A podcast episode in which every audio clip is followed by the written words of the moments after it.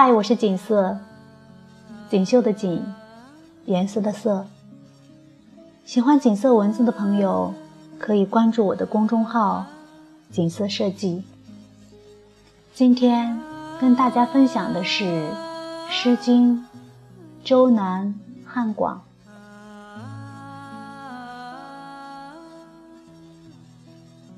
南有乔木，不可休息；汉有游女，不可求思。汉之广矣，不可泳思；江之永矣，不可方思。翘翘错薪，言义其楚；之子于归，言莫其马。汉之广矣，不可泳思。江之永矣，不可方思。翘翘错薪，言意其楼；之子于归，言莫其居。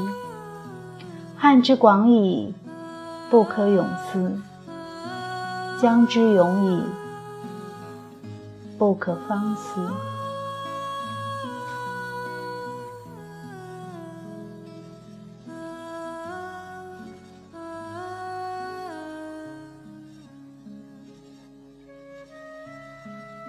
每个人心里都有一个角落，用以隐藏那些不可与人道的记忆。乔木的这个角落，或者说乔木的整颗心，藏的都是游女。游女什么时候住进来的，乔木不知道。他知道的是，他一住进来就不肯走了。当然，他也舍不得他走。那年的雪下得特别的大，像是谁把天捅了个大窟窿，一筐筐的鹅毛就那么铺天盖地的倾下来。有女的车经过时，乔木就躺在雪地里，蜷缩成小小的一团，像一只。被丢弃的小兽，有女把乔木带回家，叫下人用雪搓了半天的身子，又灌了姜汤，又泡了几桶温水，他才慢慢的睁开眼。自此，乔木就在尤家住了下来，做些劈柴、喂马的杂活。乔木是个机灵的，面上不显，心里却极有成算。农忙的时节，管事的会带了包括他在内的几个小厮到庄子上去。一来二往的，乔木就熟悉了庄子的流程，渐渐的显出了独当一面的能力。乔木十八岁那年，有女十五了。因为定的是娃娃亲，两家商量了，有女及笄了，就嫁过去。夫家是当地的乡宦，虽不甚富贵，却也是诗礼人家。从年初纳吉、纳采，交换庚帖。一切都按部就班地筹备起来。但凡是备嫁的物件，乔木一定是挑了又挑，选了又选的。就连一根丝线，也要选那颜色最纯正、手感最顺滑的。同去跑腿的小厮，半是恭维，半是打趣地说：“乔管家。”真是心思细腻，别说是给主家，就是给自己，也没这么细心的。乔木笑着不说话，有女的影子在他心头跳呀跳的。曾几何时，那个掐着小腰冲他大喊“乔木，乔木”的小丫头，一转眼就跟着教养婆子。学起了为人父的规矩礼仪，时间总在不经意间疾驰而过，可乔木的心始终停留在那个搓棉扯絮的雪天，那个蜷缩如背弃小兽的自己，那个身着大红羽缎、如火般温暖的游女。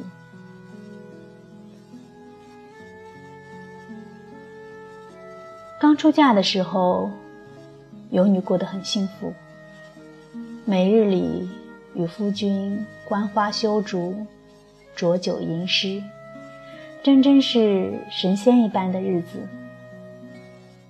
可几年的时间过去了，游女的肚皮始终不见动静，公婆的脸色就渐渐难看起来。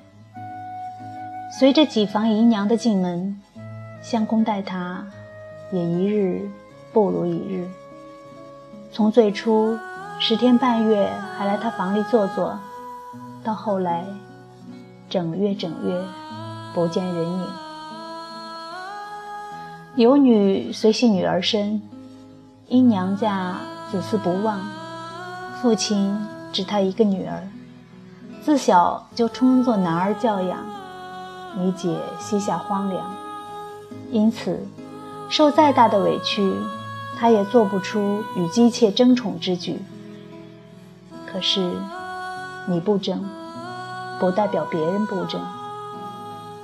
有一天，怀孕已七个月的武姨娘突然小产了，一个已经成型的男孩胎死腹中，武姨娘也差点一命呜呼。所有的证据。都指向了有女。那接生的婆子咂着嘴说：“那眉眼、鼻子，活脱脱就像从大少爷脸上接下来的。”老太太大怒，立马让大少爷写了休书，连件衣服都没让收拾，就赶出了门，还说：“要不是看在两家往年的情分上。”非活剐了这只不下蛋的母鸡，为他可怜的小孙孙报仇。游女被休回家，本就饱受丧妻之痛的游父，又羞又气，不出半年，也撒手归西了。游父一走，那些不知道从何处冒出来的本家，纷纷上门。尤家偌大的家私，除了当初作为陪嫁的几个庄子，瞬间就易了主人。下人们见主家败落，也纷纷的树倒猢狲散。曾经热热闹闹的尤府，一转眼就只剩了管家乔木和一个陪嫁的丫头春巧。有女。有点心灰意冷，春巧更是不知所措。只有乔木微笑着说：“天无绝人之路，况且咱们还有几个庄子，离绝境还远呢。”在乔木的张罗下，日子一天天过起来。原来谁都以为倒了的有福，不但没有自此。陨落无痕，反而日渐兴盛起来。买了仆人，置了地，原来被本家们抢走的家私，也一件件拿了回来。乔木查清了当年五姨娘小产的原委，想要为有女讨个说法，可有女却浑不在意这个被休的身份，不但不在意。反而有点高兴，这个身份为他挡了那些居心叵测的提亲者。有女心里早就打定了主意，这辈子她都不想再嫁了，守着这一份家业，等自己老了，就交给乔木的儿子。反正这家业也是乔木挣回来的，姓了乔，也是应当应分的。可让他着急的是，乔木别说儿子，就连媳妇儿都不知道在哪个丈母娘肚子里。牛女本想把春巧嫁给他的，三个人风雨同舟，度过了最艰难的日子，彼此知根知底，容貌、品行亦匹配得上。乔木拒绝了，还搬出了一个天煞孤星的大招牌，直接挡了有女再为他牵线的路。无论出身。品貌如何，乔木都是一概拒绝。渐渐的，有女也就歇了心。后继无人又如何？只要一家人开开心心在一起。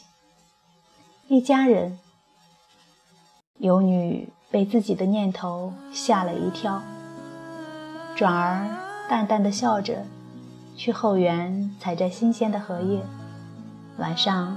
让春巧做荷叶羹吃。